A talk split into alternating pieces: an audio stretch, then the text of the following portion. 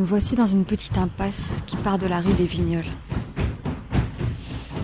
J'assiste, presque discrète, même si mon visage se reflète dans le miroir, depuis l'extérieur à un cours de flamenco, de la Peña Flamenco en France, un haut lieu du flamenco en France et à Paris, ancré dans la culture de Jerez, en Espagne, en Andalousie.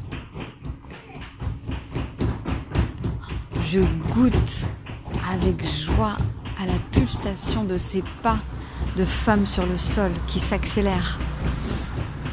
Le métronome, la rage et la grâce en même temps. Et les mains qui battent la mesure. Comme un grand cœur battant sur le parquet qui craque. Dans cette impasse rouge, car c'est aussi le siège de la Confédération nationale du travail, la sulfureuse CNT. Un peu anar, un peu syndicaliste, anarcho-syndicaliste.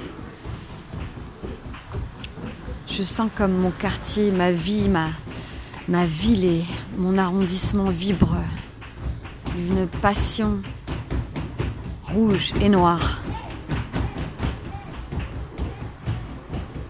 La passion de l'expression, la passion des laissés pour compte qui dansent et chantent, quelle que soit leur origine. La passion aussi du mélange des genres. Et les pas s'accélèrent.